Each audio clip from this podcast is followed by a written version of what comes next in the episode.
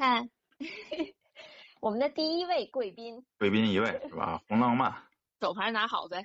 手牌拿好啊，到时候一块儿消费统一结账。可以，啊老李啊，这门儿清。嗯，我我老看那个短视频里有那种从影视影视作品当中那个什么的。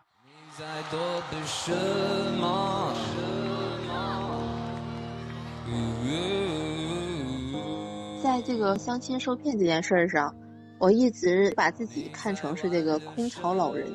那那你什么星座的？然后你对择偶有什么要求呢？哎，对。希望你看过这个世界以后，依然爱我这张平凡的脸。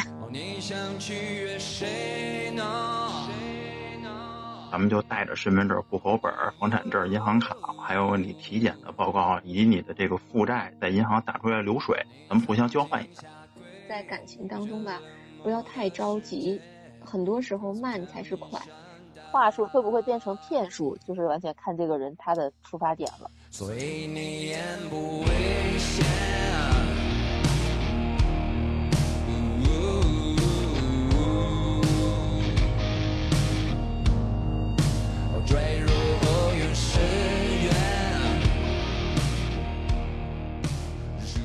大家好，我是小范。呃，大家好，我是老李。老李，你嗓子今天怎么了？特别有磁性。呃，不是都说有这个呃气泡音吗？我也来一个气泡音，跟大家打个招呼。欢迎大家来找我们摸鱼哦。都说秋天适合思念，更适合见面，于是十一长假成了相亲的旺季。今天咱们就来聊一聊婚恋交友中的骗术。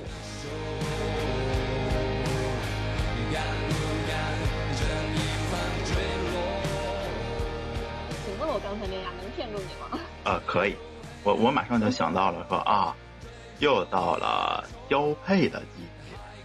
对，今天咱们就来给大家戳穿一下这些骗术，打打预防针，防止大家上当受骗。好，呃，为了今天这个咱们的节目啊，给听众们讲的更精彩，把这个案例呢，还有这些技巧啊，给剖析的更深入，所以特意啊，就请来了我一个朋友。我这朋友呢，我先简单给大家介绍一下啊。首先呢，肤白、貌美，白，哎白，白，美，而且呢富，啊，这富不是说特别有，不是富婆那种富哈，否则我就不给她带到节目当中，我自己就留下了啊。是就是属于这个呃独立女性，呃自己工作生活都非常的对，非常的好，还有这个很好的这个留学的这个经验啊。包括今天呢，他给大家讲的这故事当中啊，也涉及到这个留学生群体，还有最重要最重要的一点啊，就是咱们今天请来的这位女嘉宾单身。哎，那咱们今天请来的 Manda 跟大家打个招呼吧。嗨，大家好，我就是今天咱们这个主题代表傻白甜 Manda。傻白甜 Manda，欢迎欢迎。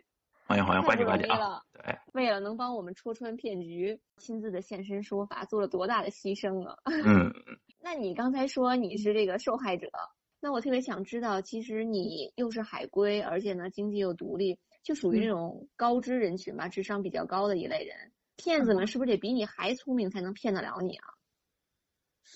其实我觉得啊，这个骗子这个智商啊，他只要相对而言可能比这个受害者高一点。他在这个骗术上呢就能够成功，但从另一个角度来说呢，就是看我们两个先谁找到对方的痛点，谁就能够成功。还这么多套路吗？在里边？这个骗子的套路一环套一环。行，那就别，咱们就别铺垫了，是吧？上来先来一个咱们个人经历展示吧，对吧？好嘞，我要讲的这个骗子呢，小骗子啊，他是在一个相亲的平台上认识的。他相亲的平台。对，他在这是那种付费的吗？呃，不需要付费，这种软件儿它其实你只要不不更深入的需要它的一些信息的话，都是免费的。哦哦，它只是给你一个相互认识的渠道。嗯，我接着讲这个男生啊。哎，好好好。嗯，他呢，首先打造了一个非常成功的人设，呃，就是现在女孩子普遍要求的这些东西他都有。比如说呢？比如说年纪不大，呃，二十七八岁，事业有成。已经实现了财富自由，有车有房有存款，是吧？这是我们很多人相亲的一个基本要求。听起来好像很简单，但是你全都实现，还是挺困难的。嗯嗯。那么他首先这个人设打造的就不错，然后呢，他怎么来跟我搭讪呢？他应该是对我做了一些这个研究的，因为我本身喜欢在平台上发表一些我自己的小文章，写一些哦散文类的东西，所以他和我的搭讪第一句话是非常有技巧哟。他跟我说，约吗我约吗？你这个就太直接了，哦但你这样成功率会比较高。哦，我我听听骗子怎么说的，我学学。他呢跟我说，他说我看了你所有的文字，我非常受到感染。我在你的文字里看到了一个非常单纯的灵魂，你对生活充满了热情和向往，说这样的一个氛围非常感染我。他这句话呢，其实任何一个女生啊，你别管自己写的文字好与不好，你被人这样夸赞，你很容易就惨感动。对，会感动。而且嗯从这个心理学上来说，人是很难不对一个夸赞你的人产生好感的。嗯他就先跟我建立了第一步联系，这样我们就打开了共同的话题嘛，顺着我写的文字往下聊。然后呢，他慢慢的就往外抛他的一些条件，给我展示他的财富实力。但所有的这些呢，他都表现得非常隐晦，是让我自己引导我自己去发掘的。比如说，他年纪其实比我小，我都过了三十了，他二十七八岁嗯。但是有一天聊天呢，我就谈到，他就问我在干嘛，我说我心情不太好，我说我妈妈刚给我打电话催婚，然后他紧嗯接着呢，顺着我的话题就聊，他说他也被家里催婚，而前两天刚刚跟父母发了脾气，父母这边催得太急了，然嗯后我就很疑惑啊，我说，那你年纪比我还小，你又是个男生，家里怎么会催得这么急？他就跟我说，他家里那边是农村的，然后大家都二十五六岁就都有孩子了，所以他妈妈就很急。然后他还跟我说，那个他妈妈已经准备好了婚房，呃，给女方准备了八十八万的彩礼，然后还会送一辆豪车作为这个新婚礼物。吹牛逼跟我这儿 啊，但是你作为一个这一点我觉得我就不相信了。但是这个八十八万的彩礼，你现在在网上经常能看见新闻，像很多南方的地区会有人要这个数的，也会有男方去给这个金额的。这倒是。对呀、嗯然后他打造的人设非常成功。你想，他在北京有好几套豪宅，然后开着几辆豪车，所以嗯八十八万对他来说呢，可能对于这个人设来说不是一个大数目。那这是财富，紧接着，他就会问我，呃，他说那个你如果是你的话，像我妈妈给出的这样的彩礼啊、礼物啊，你会不会开心？你会不会满意？那我嗯当然说，那你妈妈给的这个条件简直是太好了，很少有女生能嫁的这么好啊。他就进一步的拉近和我的关系，他就嗯说，如果是你嫁到我们家来，我妈一定会非常喜欢你，非常开心。如果我们两个吵架的话，我要是吼你一句，我妈妈都会打我耳光。嗯，哎，这是你们在接触了解了多长时间之后聊的这种话题的呀？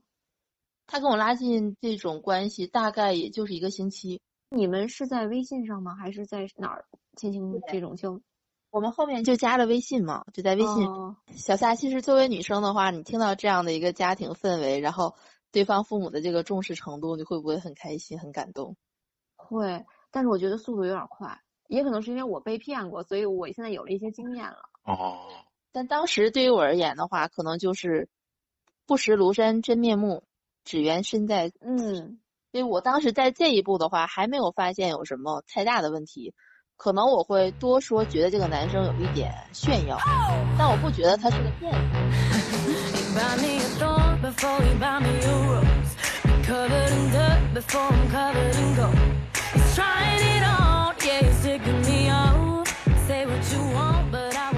他真正让我对他起疑的呢，是在后面。他有一次他说那个约好我们周末要见面，他要请我吃饭，然后我们先面接触一下。我说行，然后我怕人家觉得我是这种白嫖，对吧？嗯然后我就跟他说，那你先请我，隔周呢我就回请你。他说行，然后你也不需要跟我特别客气，其实都我嗯请你也是 OK 的。嗯，那我们就没有再继续这个话题。结果过了两天吧，我们当时聊天聊到说那个我房间卧室里的灯离床特别远，晚上起夜的时候呢不方便开灯，他嗯就说要送我一个小夜灯。他之前提出来很多次要送我礼物，比如说要送我手机，或者送一些这个昂贵的首饰、包包，我都拒绝了，因为我觉嗯得两个人关系没到这个程度。但是他说送我小夜灯的话呢，这个东西就几十块钱，而且我也是想要和人家就是拉近一点关系的，我就同意。嗯他当时就真的下单了，在网上，然后截图啊、发货的信息啊都给了我。哎，这个时候我觉得更加深了我对他的信任。他已经知道你的地址了是吗？对，因为那个东西我收了嘛，我也是想要和人家哦加强这个联系的嘛。哦，嗯但是呢，神奇的操作就来了，一直截止到这个地方，我都觉得他是个好人，而且真的会付出的这种人。但是到了嗯晚上，他突然跟我说：“你要不要出来和我喝咖啡？”那个时候已经很晚了，我说我不方便。嗯不方便没事儿，但你你仍然可以请我。哎，我就发了个问号，这是什么意思啊？是吧？嗯，然后他就他说，他他让你请他喝咖啡。对，哦，他说那个你人可以不来，但是你可以结账。我就很奇嗯怪，我说那为什么呢？他说这样你下次就不用回请我吃饭了，我就算你请过我了。哦，然后他说这样周末我请你吃饭的时候呢，我们见面你也不需要太尴尬，也不需要害羞，因为你已经请过我了。嗯他整个说话的出发点还是在为我好，对吧，小撒？对你会不会觉得这个男生他很体贴你？哦，有点合情合理，这么一说。因为咖啡也不是很贵。对，然后他就给我发了个数，他说我今天一共消费了一百多一点儿，真的不贵。是啊，但是这个金额呢，刚好比他给我买的小夜灯要贵上一点点。哦，我当时其实是也权衡了一下，他是不是个骗子，然后我又发现这个金额和他给我消费的金额差不了多少，我可嗯能是说稍微多拿出去一点点，那还是在我能接受的范围内。如果嗯说他真的是个骗子，那好，我有小夜灯，我们也也是扯平了。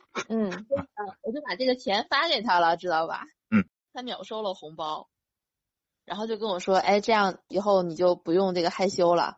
嗯那我去吃饭就是我回请你了，很正常。”但是我心里面从这一刻起呢，就对他有了疑虑，因为在我嗯所有接触的男性朋友里，他不会用让我给他发红包的形式来拉近我们之间的关系的。嗯就是老李，你会这样干吗？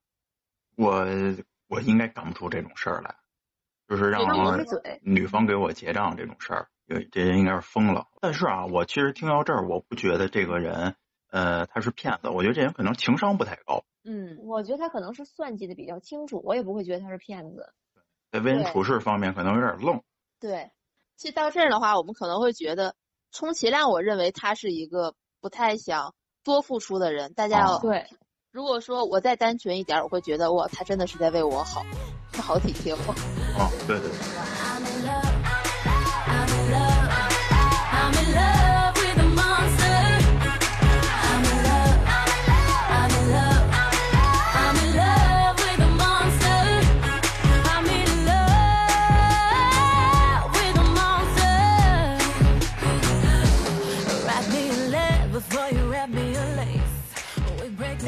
下来的操作呢，就完全的暴露了他骗子的这个形象。后面呢，他因为可能是想要让我进一步的信任他，他给我发了一张轮胎的照片。有一天早上，他说：“哎呦，我今天真的倒霉。”我说：“怎么了？”然后他发了一张车的轮胎照片，上面嗯隐隐约约可以看见是一个豪车的牌子，因为轮胎中间不是有这个 logo 吗？哦，他说：“你看我旁边的这个叫轮毂吧，那个地方被磨了，被刮蹭了，非常明显，就金属的那个地方。嗯他说我不知道是谁刮的，我早上起来我出门一看，我的车被蹭了。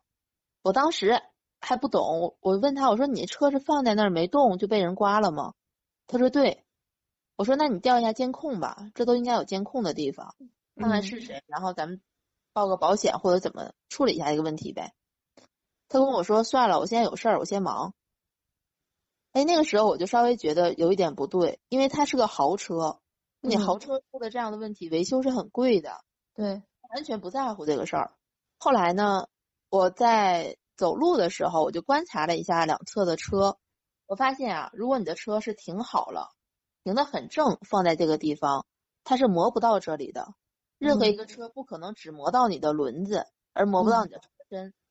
哦，那个角度是很诡异的，你懂吗？对对对，嗯你很难轮子摆正的情况下，不蹭车身的情况下，把轮胎刮了。嗯嗯然后我我就模拟了一下，我觉得这个痕迹应该是在转弯儿或者是停车的过程中会蹭到这个轮胎，嗯所以在这里呢，我就对它起疑了。我们现在这里打个问号，对吧？嗯接下来呢，有一天晚上，他跟我说，呃，想和我视频。我说这个点儿不行，我正在上班。那是我们第一次，他提出要和我视频。嗯，哎，你们你们在这之前发过照片了吗？知道彼此的长相了吗？啊，对，发过照片的，因为那个在那哦个平台上我们就已经看见彼此照片了。语音也哦发过了，说过话了。对，对，说过话的，但这是哦第一次视频。嗯嗯然后我说这个时间不行，我说你稍等一会儿。然后他紧接着跟我说，呃，现在最好。我说为什么？他说我现在刚刚睡醒。他说我中午出去应酬，然后我现在是在那个喝多了，在嗯饭店旁边开了个酒店。我刚睡醒，然后挺想跟你视频的。嗯然后因为我之前就给他打了个问号嘛，我说嗯那算了吧，我在上班，等你回家我们再视频吧。嗯，他之前和我说的是他在北京有豪宅，对吧？嗯我其实这个时候就想去验证他的话，然后晚上他十分不情愿和我视频，他拒绝了我很多次，我就稍微有一点生气了。我说你下午非常想要和我视频，我说我们晚上等我下班回家，我们在家里再视频不是更好吗？我说你也答应我，为什么你现在在拒绝我？你是有什么不能让我知道的事儿吗？嗯，他发现自己圆不过去这句话了，然后他勉为其难的接了我的视频。这个视频呢，就百分之九十让我认定了他是个骗子，因为那个视频的风格啊，他没有让我看他的全屋，他是靠在嗯床上，我只能看见他床头的背景还有天花板这一块儿。嗯但从视频里透露出来的这个材质质感，就是这种很廉价的小旅店的质感。啊嗯还是小旅店，还不是自己的那个住的或者租的房子是吗？因为它整个你在家里的话，你很少会有人在家里贴这么老气的壁纸，然后床头还是这种看起来就很不值钱的这种塑料板，哦，嗯，床头上面的天花板安的是射灯。那他下午要跟你视频是怎么回事呢？其实我分析他下午视频的地方也是这个地方，也是酒店，只不过那嗯会儿他可以跟我解释，我是在这个饭店旁边开了个钟点房在休息，哦，哦哎地点是不一样的。他那会儿已经招了，他是在酒店。是挺有逻辑的哦啊。对啊，他其实很有逻辑的，但是他没想到我非得要求晚上跟他视频。那他怎么解释呢？他在这个地儿。在这个地方，他其实说话就已经逻辑很不对了。嗯他说：“哎呀，这个房子是我是我家里人给我装修的。他说我当时在忙，所以呢，装修出来的效果啊和我想要的完全不一样。但是那个浴室是我自己设计的，就是还挺好的。那我立刻就接过话来，我说：那你让我看一下你你是有多么有才华吧？他自己设计了浴室的装修。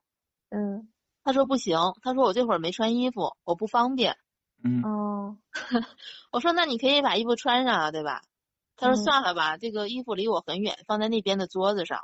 这个地方其实也是一个问号。你如果在家里的话，你如果裤子放的离你很远，那你旁边就是衣柜，对吧？嗯所以这个事儿，他让我觉得他可能只是来暂住的，他只有这一条裤子，他没有带别的换的衣服。那接下来我我就对他的疑虑更大了，我就跟他说，我说那你这个射灯很好玩啊，我说我很少看到有人在家里装这种灯。嗯，他就跟我说，哎呦，我们那边都是这么安，都是这么装修的，我这个灯还会变色，还有这个律动。你怎么那么牛逼啊？你说，哎，我就觉得我没见过这种灯，我说你给我展示一下吧，他又把我拒绝了，他说不行。也就是说，他这个摄像头，他不会往任何其他地方转让我看，明白？只怼在他的脸上。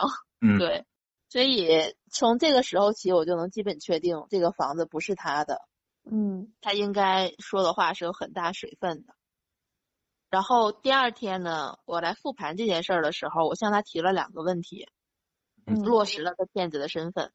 第一个问题呢，就是我之前打问号的这个车的事儿，嗯我问他车的保险报了没，走了没，车有没有处理，他只给我回了一句话，他说我自己的事情我可以做好，你不需要操心。你说那你给我发这照片儿，对吧？对，所以老李，你想，呃，如果你跟一个女孩子谈的特别好，人家关心你这个保险事情办没办好，你会这么生硬的去回怼她吗？就是啊，而且这还是我主动先给她发这个事故照片儿。对呀、所以可以证明他完全没有办法去解释这个事儿，而且他甚至不知道这个车的保险要怎么走。嗯，他但凡稍微懂一点儿，他都能跟我说个一二三出来。也有可能他是一个开豪车的司机。嗯，如果是司机的话，他应该很懂这些，呃，事故要怎么去处理，他编也能嗯编个一二三出来。嗯但他完全就是很生硬的告诉我，不用你担心，不用你操心。然后第二个我就抛出了第二个问题，关于房子的，我没有直接问他这个房子是不是他的，嗯我问了他，你不是财富自由了吗？然后已经没有这个主业了，他完全是靠被动收入。哦，我说，那你现在被动收入的话，那你有没有挂名在哪家公司？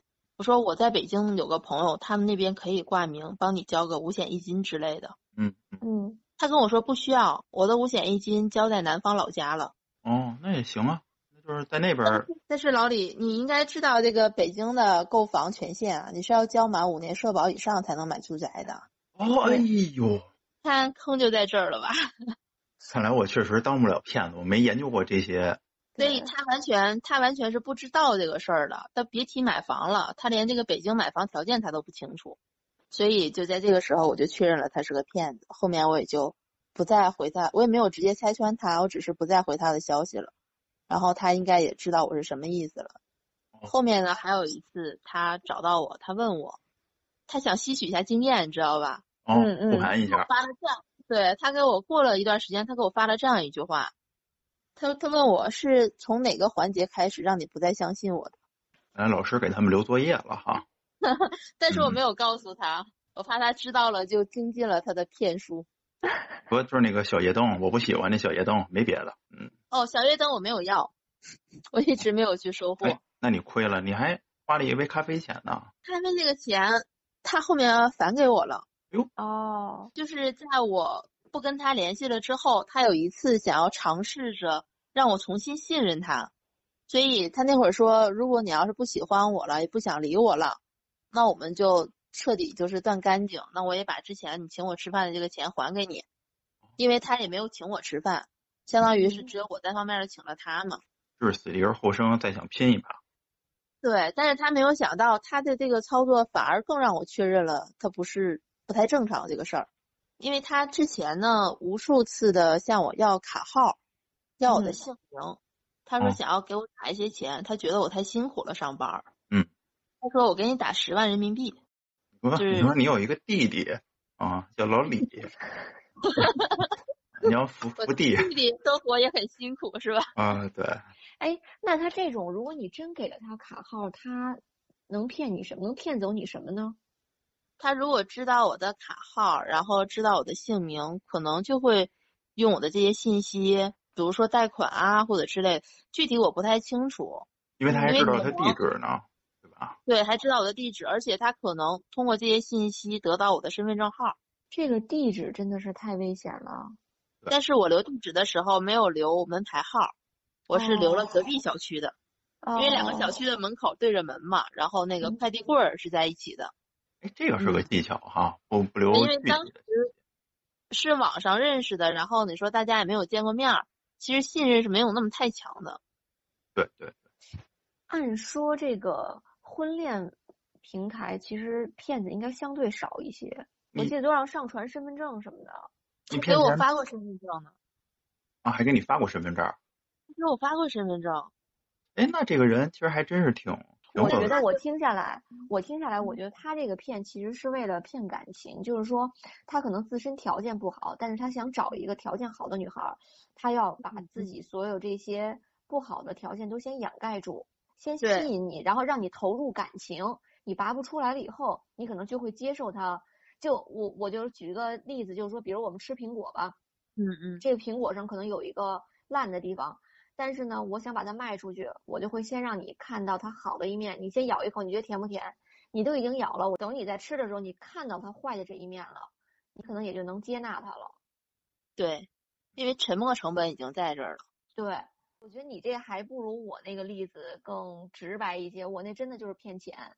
哦，因为我是在我之前就是单身，想通过社交软件来找男朋友嘛，嗯，然后我就用了那个，对我我觉得就是不能说出名儿来哈。嗯，对，反正就是国内的一个很知名的软件，然后我就刷刷刷，其实我不轻易给人家点赞的，所以很难有人能跟我匹配上。然后呢，我就刷到了有一个图呢，是里面都是什么咖啡呀、风景啊，没有人，没有他自身的照片。这个人一看就不自恋，骗子呢一般都是靠秀肌肉啊什么就这种来骗人嘛嗯。我觉得这人应该挺老实的，而且挺有生活质量的，我就点了赞了。他的自我介绍都是英文，其实我也哦抱着有一种想练英语的这个想法。我们俩所以全程交流都是用英文交流的，然后蛮厉害的。对我就挺信任他的。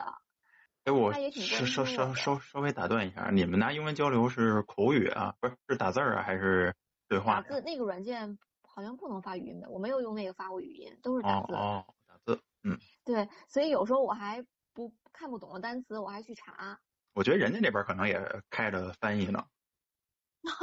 啊嗯，用的翻译软件儿。啊，俩人拿机器聊啊。我们两个人的那个距离，它还能显示距离，还差的特别远。就是就是他跟我说他在国外读书嘛，哦，还是外国人，啊还是留学的。对，我就想他反正跟我也有一定距离，他也伤害不了我，还有这么远距离，我们俩先交流呗，然后感情深入了，万一他能放假回国呢？嗯我就反正我觉得还挺安全的吧。可能聊了两个星期之后吧，我觉得我已经投入进去了，因为他有时候也会给我发一些他上课的照片啊，就是他们学校的照片啊，都是国外。嗯嗯，我也会分享一些我平时的日常。后来呢，两个星期之后呢，他就跟我说，他说他要去跟朋友一块儿去另外一个城市旅游了，是他们周边的一个小城市。到了他那个目的地的第二天吧，他就跟我说，他说他在路上被打劫了有，所有的身份证、钱包啊都被打劫走了，就是钱包就没有了。然后现在回到酒店呢，也不能回房间了，因为他没有，就是房卡什么都没有了。人家就说你得先交押金，才能给你补办一张房卡，你去把你的行李取出来。这是一个很小概率的事儿，但是还真的没有办法去证明它是个假的。然后他说你能不能先给我两千美金？嗯多少？两千美金。两千。对，你想吧，他如果说在国外住店的话，交押金其实就相当于我们两千人民币嘛。这个哦数字其实也很合情合理的，但你换算成人民币就是一个不小的数字了。对呀、然后我当时就质疑了他一下，我说我怎么相信你是被打劫了呢？嗯，马上他就跟我说了，他说我们聊了这么长时间了，而且就是其实感情已经很投入了，就是每天也会说早安、晚安，我喜欢你，这些都会表达了。他说你到现在我遇到困难了，你表现出的不是对我的关心，而是对我的质疑。嗯，所以你哦让我怎么相信你对我的感情呢？是他还是不是？对，是不是你之前跟我说的话都是骗我的？然后呢，我当时有点动心了，刚好我跟我一个朋友在吃饭嘛，我就跟他说了这件事情了。后来他说：“那你怎么想的？”就是我那个闺蜜就问我你怎么想的，我说我要不然跟他打个折扣，我给他先转一千美金。你看这个时候啊，我我作为一个男性，我就特别想问，就是这美金怎么转？转不了，你只能给他折合成人民币。啊，他当时跟我说的是，他要给我一个他的银行卡号嘛，啊，让我给打到那里面。但是我不可能给他去转美金，我就说我从微信里给你转转钱吧。咱咱没在其中哈，现在咱们坐下来哈，冷静的这个喝着水聊着天想，我觉得这都是破绽。然后呢，那个就转了。当时我没，我跟你说，我当时真的就是脑子有点乱了，因为是被他批评的有点乱了。哦就是他哦一直觉得我是一个 cheater，就是我一直在欺骗他嗯，就是我遇到困难以后。就一直在质疑他，这是他不能接受的。然后我觉得他就有点歇斯底里了，就说我不要你的钱了，说因为你已经伤害了我，说嗯我要去找其他人借钱了。嗯，我其实还真的挺自责的，啊我就觉得我是不是伤害到人家？人家现在这就是没地儿没地儿住了，我还在这儿怀疑人家，一直在问问题嗯。后来我那个闺蜜说的，你赶紧把他删除吧，赶紧的，说这人就是骗子。后来两个人就互不联系了，但是呢，过了两天之后，我就在那个软件上给他发了个信息，我说你问题解决了吗？咦，我问完这句话以后，我就被他解除了匹配了。哦哦，嗯，微信我再一看，他的头像已经换了一个韩国女人的头像。哦，账号被收，我这收回去，重新用了，可能该骗我了，变成女的了吗？别骗我了。女孩子不好骗，该骗男生了是吧？这这个我觉得也是一个比较典型的啊，而且这个，对，所以我觉得他不是歇斯底里啊，他就是用这种方法刺激你，让你有这个惭愧啊这种心理。灯光也暗了，音乐低声了，口中的棉花糖也融化了，窗外阴天是无聊了，我的心开始想你了。后来我跟他很快，我觉得我就成专家了，因为很快我就遇到了第二个跟他如出一辙的骗子，哦，一个老师教的，然后也是外国人，就是因为我基本上都是练外语，主要抱着这个心态嘛。然后这个人当时跟我说管我借钱，就前面就不说了，因为我发现他们有一个共同的特点，就是很快上头，就很快跟你说甜言蜜语。对，这是我总结出来的。他的骗术就是他是一个地理勘探家，跟我塑造的形象。吹牛逼，我 我现在要上到船上，把我运到一个小岛上去勘探了。然后我跟你说，很多的这个词汇我都得现查，都不懂。但是为了就是配合跟他聊天，真的到船上以后吧，他跟我说的是，我们船上出现了一个传染病人，我们所有人都被封闭在这艘船上了。然后现在我只能用手机跟你联络到，跟其他人联络不到了。你能不能通过手机给我转钱？我们需要用钱来买渔夫，买通渔夫，让渔夫上岸去给我们买药，因为我们所有人都不能上船，因为我们都有都有可能得这个传染病。哦，那他有跟你说是什么病吗？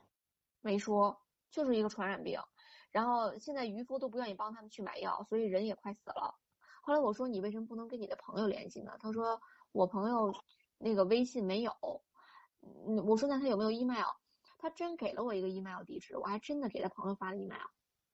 因为这个可能如果说是我遇到这样的事儿，我第一反应他是中国人吗？不是，哦，他就是当地的外国人是吧？对，哦，我还想呢，如果中国人那如果是中国人，完全可以找使馆的。就这样哈、你哎，刚我听完你们俩这故事啊，我就感觉你说，就我我从一个男男性的角度来说啊，如果我现在就急需一笔钱，你不管是是是多少啊，或者说用在什么地方，当我急需要一笔钱的时候，我可能第一时间啊，我会去找这些软件借钱，比如这个微信啊或者支付宝，只要你的嗯信誉或者说这个你这个条件够，那很快这马上这钱就来了嘛，对吧？那如果这个借不出来啊，我第二顺序的选择可能就是我这些兄弟朋友，就是可能我们一块儿哦。就是这种大学同学呀、或者说身边玩的比较不错的人，我你赶紧给我转过来。如果说这些人也借不到，那我第三顺位的，我可能就会去找我父母借钱。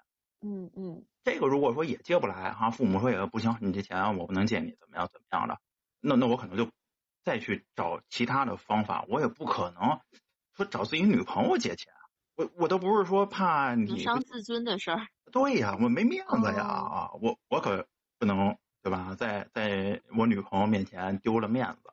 嗯，尤其是初期交往初期，对吧？你说老夫老妻了，或者说呃结婚那种，我觉得单说啊，那小夏刚才讲的这个呢，他可能就是目的很明确，这两个人就是为了骗钱。嗯，但是可能还有很多骗子啊，他除了骗钱，他有其他骗你的这个方式方法，可能那个危害也更大。就比如说这种谈着恋爱名义，然后让这个女孩子帮他贩毒啊，或者说就我刚才讲的这个例子，就他后面他其实有很多方法去骗我的，可能是因为我稍微有一点这个受迫害妄想症。呃，因为那个男生呢，他其实后面还有说，就是他想呃让我安心，然后他想让我看看他的银行卡里有多少钱，证明他真的能娶得起我，养得起我。哦所以他中嗯途提出来要带我去银行验资，就是他把他的银行卡都给我，他有好几张银行卡，然后让我去 ATM 机上自己去看他的余额。那你们知道我当时第一反应是什么吗？是什么？我第一反应是他这是要害我呀！你知道银行他让我去验资，他当时是这么给我描述的，他说我们找一个人少的银行，去这个嗯 ATM 机，就是往远了开，在北京郊区这样。哇，这个时候呢，我就起疑了，我说为什么要去郊区啊？我说现在满大街都是 ATM 机，都没有人排队啊。然后他才说啊，那那也行，那就随便找一个，你说去哪就去哪。然后呢，我把这个银行卡给你，我在外面等你，我不进去，你我把密码告诉你，你自己去看我余额里有多少钱。实际上这个时候我脑子里反映出来的是一个哦案例，是原来的一个新闻，嗯嗯就是这几个人呢，银行卡他是个诈骗团伙，他的银行卡里面都是骗来的赃款。啊，如果说你拿着这个卡去 ATM 机取钱，ATM 机是有摄像头的，它就会自动认为你是这个卡的所有人，你从这个卡里获取了利益。比如说我取了一我取了两万三万，他认为是我得到了这三万块钱，所以最后如果警方去查这张卡，查到这张卡了，然后去查这张卡的所有人的时候，是会找到我的。嗯因为我在摄像头下拿着这张卡露面儿了，所以他当时一提到这个事情，我就很害怕。为什么要找一个人少的地方？为什么他在门口等我，把余额把那个密码告诉我，让我自己去看余额？正常来说，你验资的话，不是说我们两个一起到银行，然后你自己背着我输入你的密码，让我看一眼那个数字不就可以了吗？对呀、嗯对呀、所以这个骗子的骗术真的是层出不穷啊。对所以你觉得骗子他们有目标人群吗？还是说是个人，他们都愿意试一试去骗？在我看来还是有的，就是在这个受骗、相亲受骗这件事儿上，我一直一直把自己看成是这个空巢老人。哦，就是比较容易这个让人家钻到这个心里、脑子里，是吧？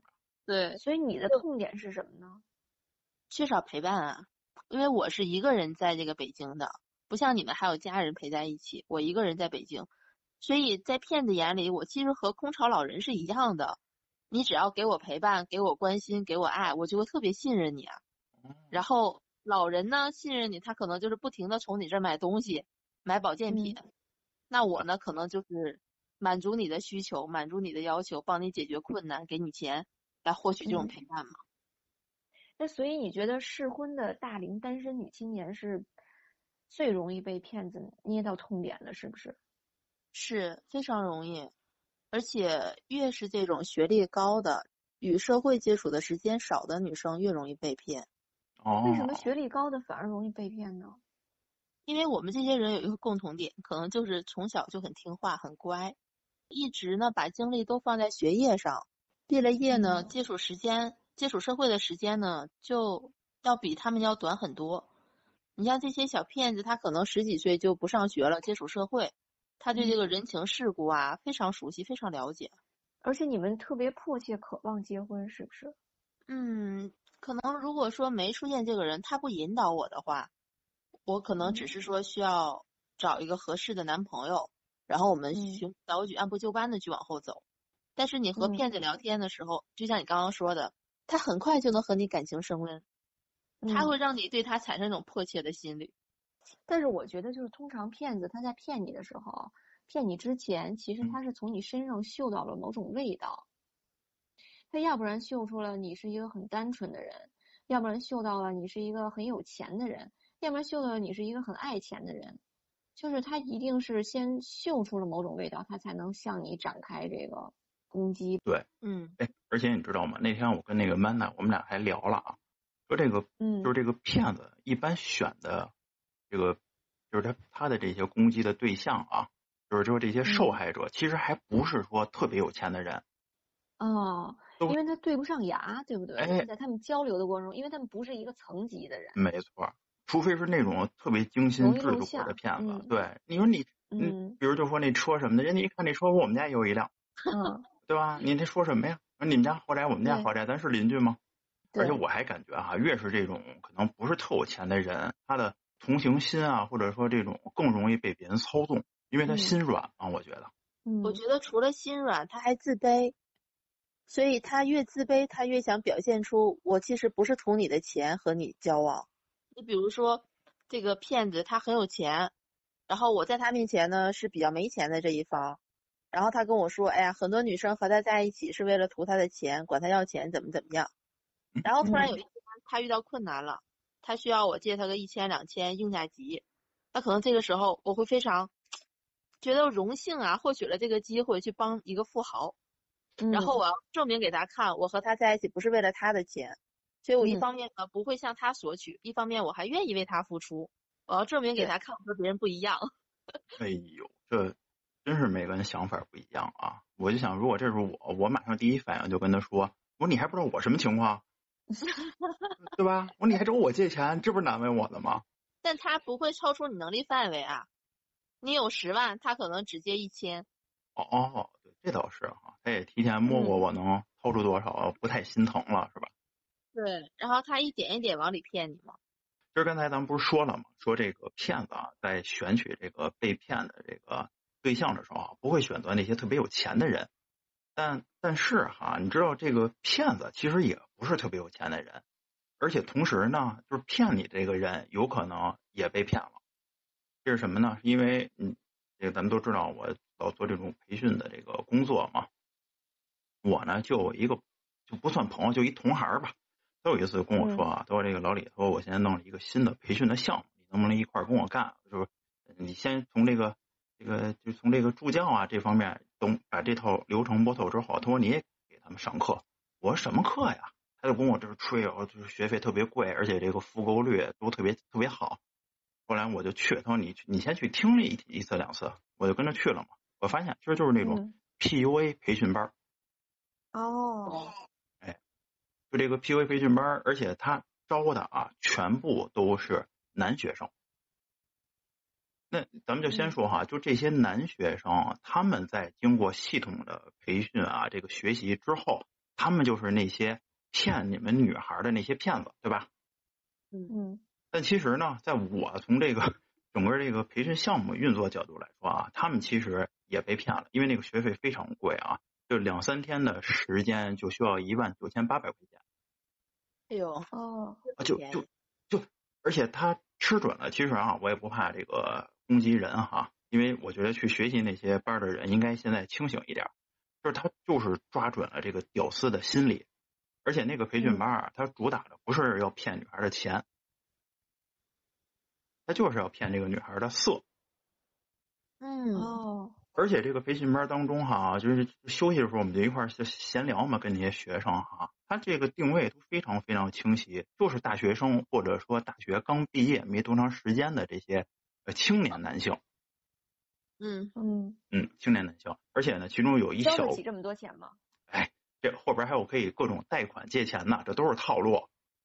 嗯哼，哦，这里边呢，这些这些哈，说为了想学习骗色经验的这些男同学哈，反正在我们那培训班里，大概得有三分之一哈，都，哎，都是什么呢？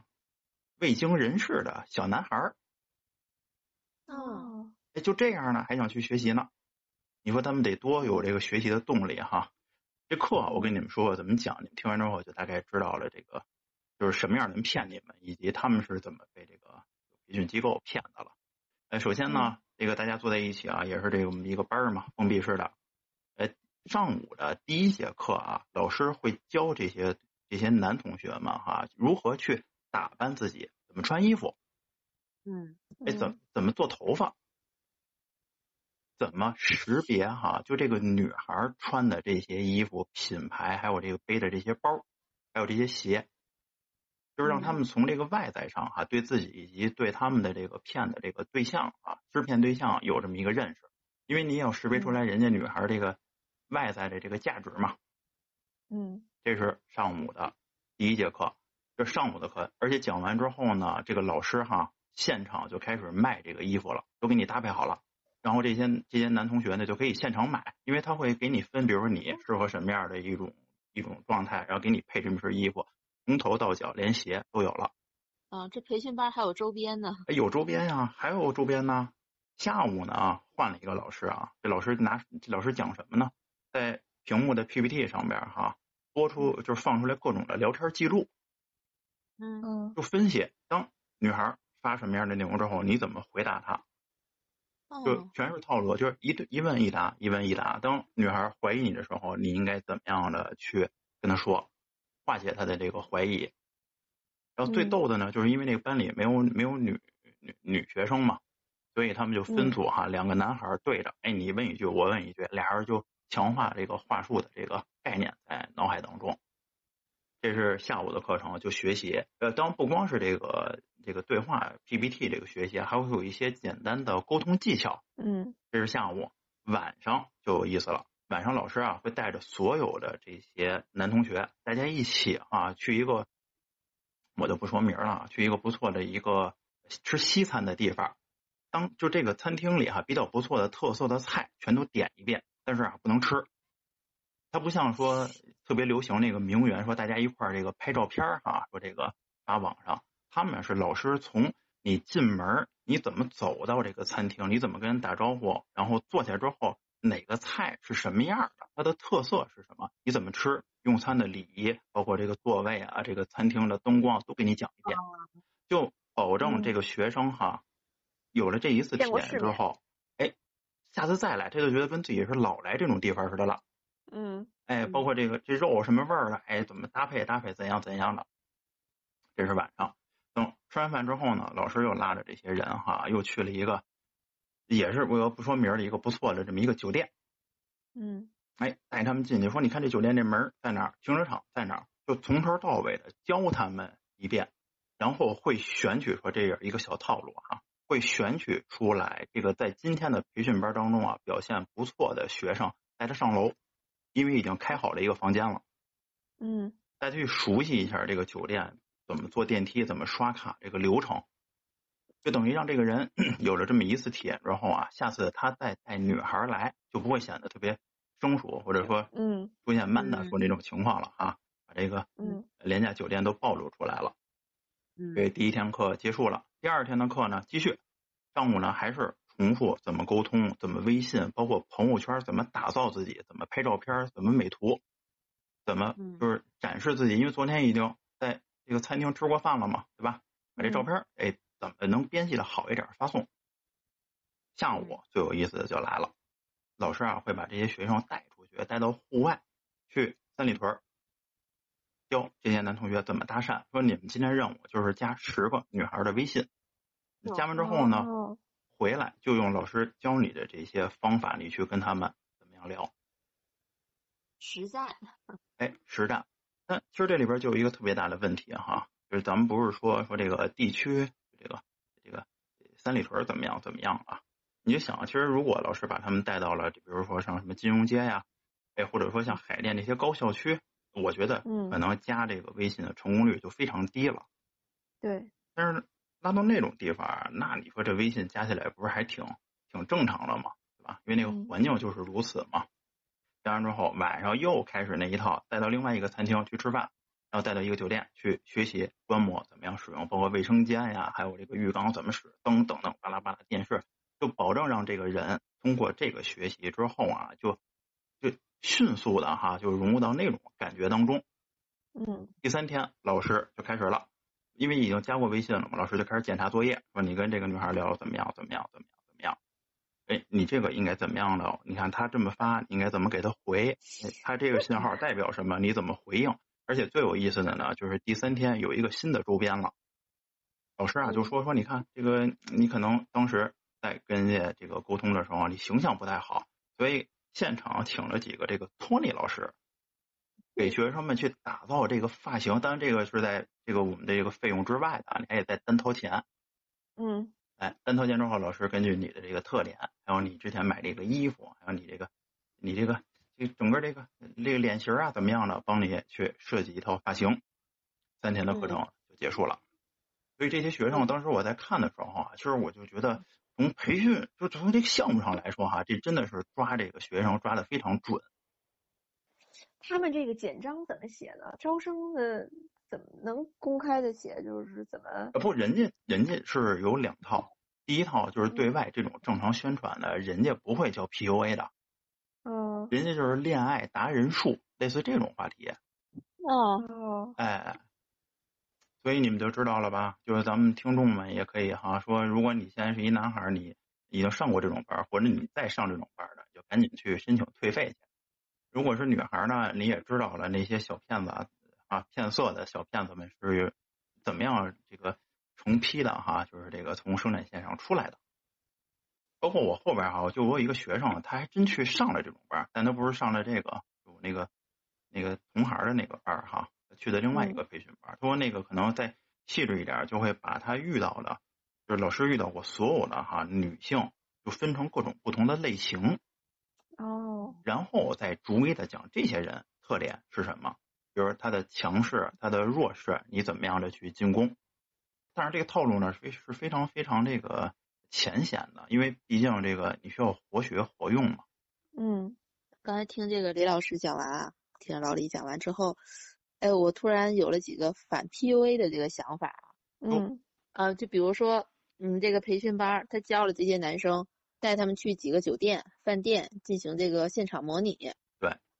那就可以提醒我们的女听众啊，如果你和一个人不是很知根知底儿的情况下，他带你去吃饭，我们这个时候就不要贪图小便宜，不要觉得人家带你去一个非常高大上的饭店你就很开心。这个时候呢，你应该自己去选，选一个在你平时常去的这个饭店，可能比这个档次稍微高一点点就好的这么一个地方，就比嗯较适合你们两个第一次的接触。这样呢，就避免了陷入他的这个陷阱。他带你去的是他曾经模拟过的地方。真棒。哦，明白了，就是他说去这个呃肯德基，你就说去麦当劳。对，或者说呢，我们可以给他降一点档次，以对他好的这个角度出发，对吧？他可能说带我去这个七星盘古，我说不了，太贵了，我们就去一个普通的西餐厅就可以了。对，然后呢，我我并不是我并不是在质疑你，对吧？我没有在质疑你花不起这个钱少花点，或者怎么样少，花点。对我只是为你好，而且我想证明给你看，我不是一个贪图虚荣的女生，对吧？哎呦，Manda 可以办班了，我觉得。嗯，这都是咱家的 钱。对，咱家的钱。再一个就是这个酒店的事儿，其实酒店呢是绝对不能去这个男生选的酒店的。他不只是说他要 PUA 你这个事儿，而且很有可能他这个房间是提前开好的，那开好的嗯房间里边他装了什么东西你都不知道。对，摄像头什么的。对，这个其实是更危险的。嗯，这就从骗色就可以转成这个骗钱了，是吧？对嗯，而且他会威胁你啊。对对骗，钱嘛。再一个呢，就是聊天这个角度，因为你刚刚说不是三节课嘛，那么聊天的时候呢，就是我我们最好要有自己的节奏，不要被人家带了节奏。对，反正我觉得就是在聊天话术上吧，女生不要太容易上头，就是不要对于男生跟你找到了共同语言，或者说是赞美了你啊，同情了你，你就觉得他是你喜欢的人。就是女生还是要保持冷静，而且我觉得在感情当中，尤其在微信聊天当中，女生一定要是最被动的那一方。嗯，女孩子一被情绪控制，很可能就会顺从于人家。啊，而且还有一还有一种比较经典的哈，就是再补充一下，就是呃，除了说这种崇拜呀、或者说怎么样，还有一种我感觉是这个女孩特别容易陷入进去的啊，就是激发出了母性，哦，也是，对吧？对就是装可怜。嗯，嗯，但我刚才听你们这个你们二位的这个分享哈，这个装可怜也是这个没没上当哈，是吧？这都已经在岛差一点儿，岛上已经都快中毒了，被病毒还不给人家钱让人家买药去了，好哎，那除了这种社交软件上，或者说是婚恋平台上，像那种熟人朋友之间给大家介绍对象的时候，会遇到骗子吗？这我这时候一定要说一个啊，我我就嗯你说这个点，我想给各位听众们一个建议，就是呃，如果是什么介绍人呀、什么就类似这种红娘哈、身边的这种热心人，帮咱们在介绍男女朋友的时候啊，不论他是那个长辈，还是说是咱们的同龄人，你在听他讲的这个内容的时候啊，一定要是就是你要听进去，但你也有自己的这个分析。因为我遇到过好几次哈，就是那个人说出来的，就这个介绍人哈说出来的这个情况，跟他本人的真实情况其实是差很多，甚至是就是一百八十度的反转。嗯而且这个反转并不是说这个介绍人就是故意，或者说就为了撮合你们就胡说，而是因为那个人展示出来的生活状态和你跟他见到这种就是相亲的这个就情侣的这个状态啊是完全不一样的。嗯我以前就见到过遇到过一个女孩啊，这介绍人跟我说，哎我，说这女孩又呃健身、呃撸铁，呃自己做健康餐，特别特别自律，然后怎么样怎么样。我一想，这不就跟我一样吗？对吧？嗯啊，不是不是，就是跟我别吹牛哈，这不就是我特别喜欢那种类型吗？嗯等会儿我才发现，其实那个都是她那个女孩给介绍人的打造出来的人设。嗯因为我相信咱们闺蜜或哥们儿之间也不可能就百分之百的真诚吧，对吧？大家都得在社会当中拿着点儿，哎端着点儿样儿。但后来发现，嗯其实完全不是那样一个自律的人，而且是极端相反那种，到健身房也不运动，可能就拍拍照片儿，这就是一个特别大的反差。所以有的时候他们不只是骗我们，他们连介绍人也骗啊。这个是真的。对，这个是真的。而且我我现在发现一个问题，就是说我经历了两次了，就是朋友给我说介绍对象哈，然后约着我们一块儿去吃饭，嗯很多人一起，就朋友不会把说微信推给你们两个人，而是说为了避免尴尬，咱们一块儿吃顿饭。我说行，那就去了。我去的有一次是六个人，有一次是八个人，反正人都很多，就没有机会跟你的那个相亲对象有在饭桌上有交流。吃完饭以后不就回家各自回各自家了吗？嗯就再也没有联系过。你也不好意思问说，哎，人家看上我了吗？所以我有时候觉得朋友可能是借着给你们俩介绍的机会，他其实是想，可能是想认识这个人，因为介绍的这个男生呢，还是就人脉挺广的，他？只是拿给你介绍的这个当了一个幌子，认识了这个男生。有太多了，你就各种销售人员、中介人员经常这么干。所以我们这些大龄单身未婚的，不仅是这个被骗的受害群体目标，我们还成了嗯朋友之间的资源啊！大家把我们当成资源去交换。这不就跟那个那那个婚托儿似的吗？有时候你知道，就是在这个相亲的这些网站上，你无意当中就当了婚托了。所以现在判断真诚的标准，我觉得很很模糊。我有一个方法呀，嗯我有一个方法，但是比较极端，而且呃很少有人能够接受。是什么呢？因为我觉得这嗯个真诚嘛，因为你毕竟是要跟对方哈，可能生活很长时间。你们得告诉我对呀、我这都本来我这个方法就比较极端哈。对，哎对，哎对，那怎么样呢？就是如果比如今天哈，我跟你们二位当中的某一位，我就是咱们相亲，那给介绍的，嗯，那是不是咱们说第一眼先看这个长相？哎，对，我一看你，你看我，俩人都看着顺眼了，不互相觉得寒碜，那我们是不是准备就是再约第二顿饭，或者说再具体聊聊嘛，对吧？对。在这个时候，我其实特我我觉得最理想的哈，就是咱们第二次或者第三次见面，咱们就带着身份证、户口本、房产证、银行卡，或者说各种的，还有你体检的报告以及你的这个负债在银行打出来的流水，咱们互相交换一下。嗯，我特别同意，我觉得这是真的是足够真诚了。是为什么我愿意这样去做呢？因为首先我没有欺骗。对，就是我把我所有的这个就是物质上的，咱们现在都是说的物质嘛，对吧？物质上所有这些东西我都告诉你是什么样的，还有肉体上的啊，我告诉你了，我也希望你能告诉我，咱们在这个没有后顾之忧的情况之下，咱们再谈感情嗯那个时候如果感情说我看你不顺眼，那就真是我看你这个人不顺眼，而不是说在我交往了一段时间之后，我发现你你们家可能欠了好几十万块钱，我再找一别的借口。嗯那那不是就是扯淡吗？要我说，所以我一直秉承着嗯做人做事儿都是把丑话说在前面儿，而且这个不一定是丑，这就是一个现实的情况，你也没必要隐瞒。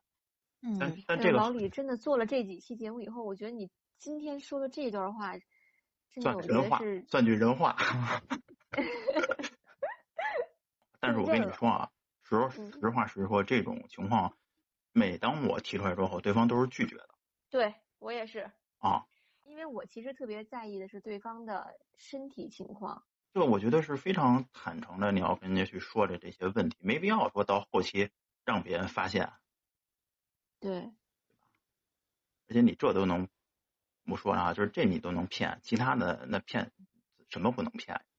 但是这样的方法可能说仅适用于我们这些比较大龄的，然后经历过被骗的这样的人。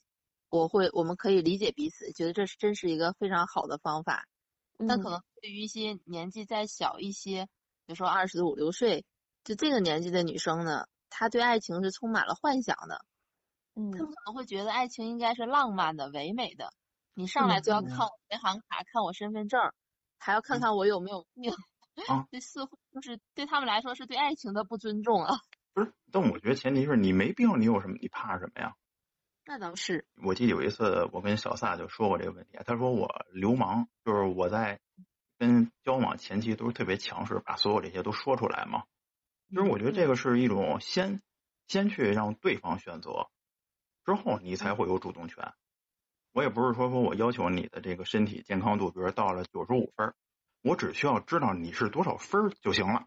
你别跟我说你嗯一百分儿，其实你是一个五十分儿，你身体都楼了，对吧？咔咔浑身都是毛病，你这，你们说有没有什么方法，就是能够让对方接受这种方式呢？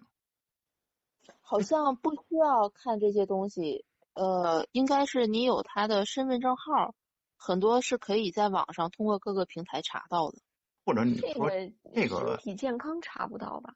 或者你们觉得这个是不是也是一种 PUA 呢？因为我身边有人说过，有人嗯说过我啊，说我这也是一种 PUA 的方式，就很强势的那种。你看，我就这样，我现在就要看你的，你不给，你就不真诚，或者说怎样怎样的这种，你说是绑架吗？道德绑架，或者说是情感绑架？嗯，他不好说是不是绑架，但是可能如果这个人他的阅历和你不同，他没有经历过被伤害的事儿，他会不能理解你，他觉得你太强硬了，不够柔和。其实谈恋爱，我觉得也是需要技巧的，你就可以把对你把索取他的体检报告变成了你带他去体检，他就会很开心。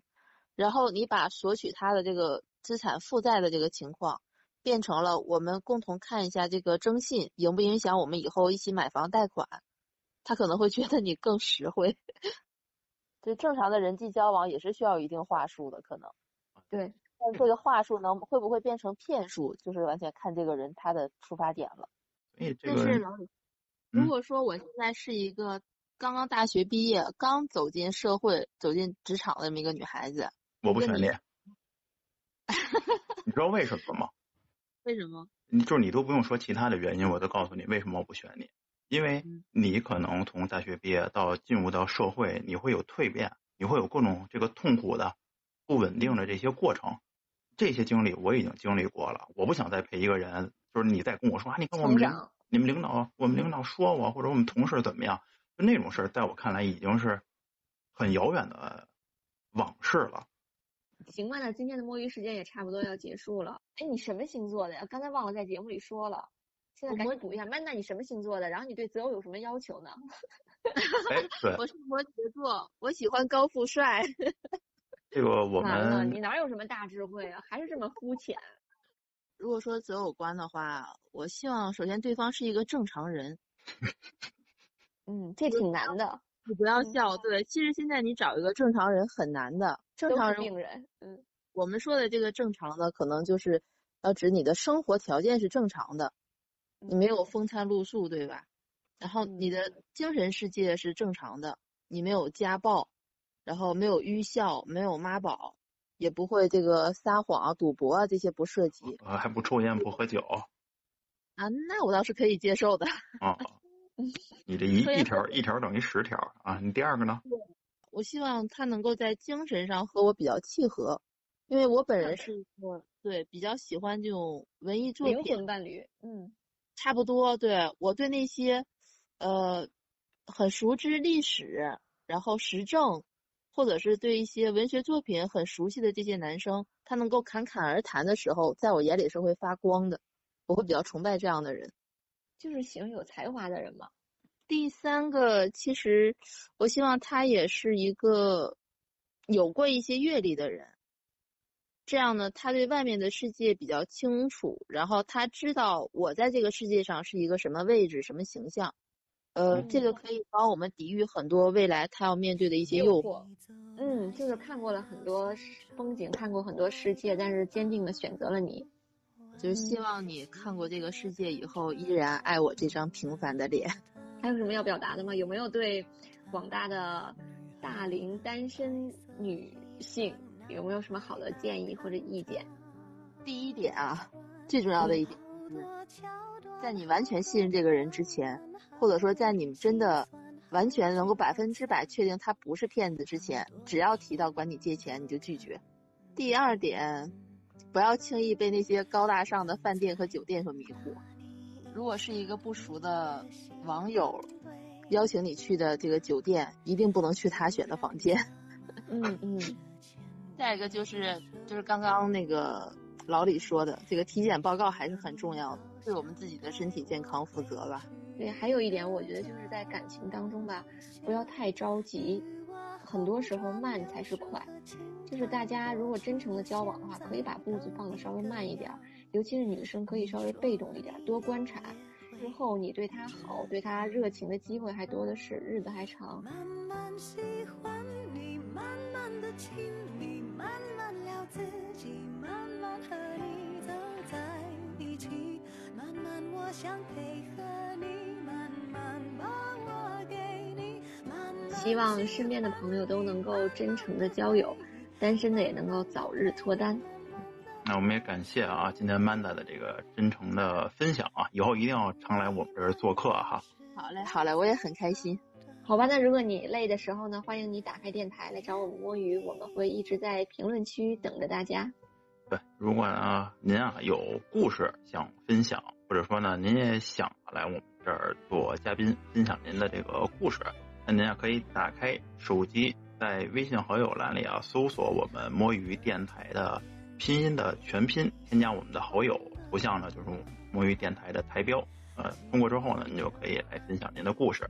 另外，您也可以在微博搜索“摸鱼电台鸭”，这个“摸鱼电台”四个字，再加一个口牙的那个“鸭”，那个上边呢会有我们主播的动态，包括我们嘉宾的一些日常的分享，可以找到我们，跟我们进行互动。嗯，感谢大家的收听，我们下期再见。哎，下期再见。上等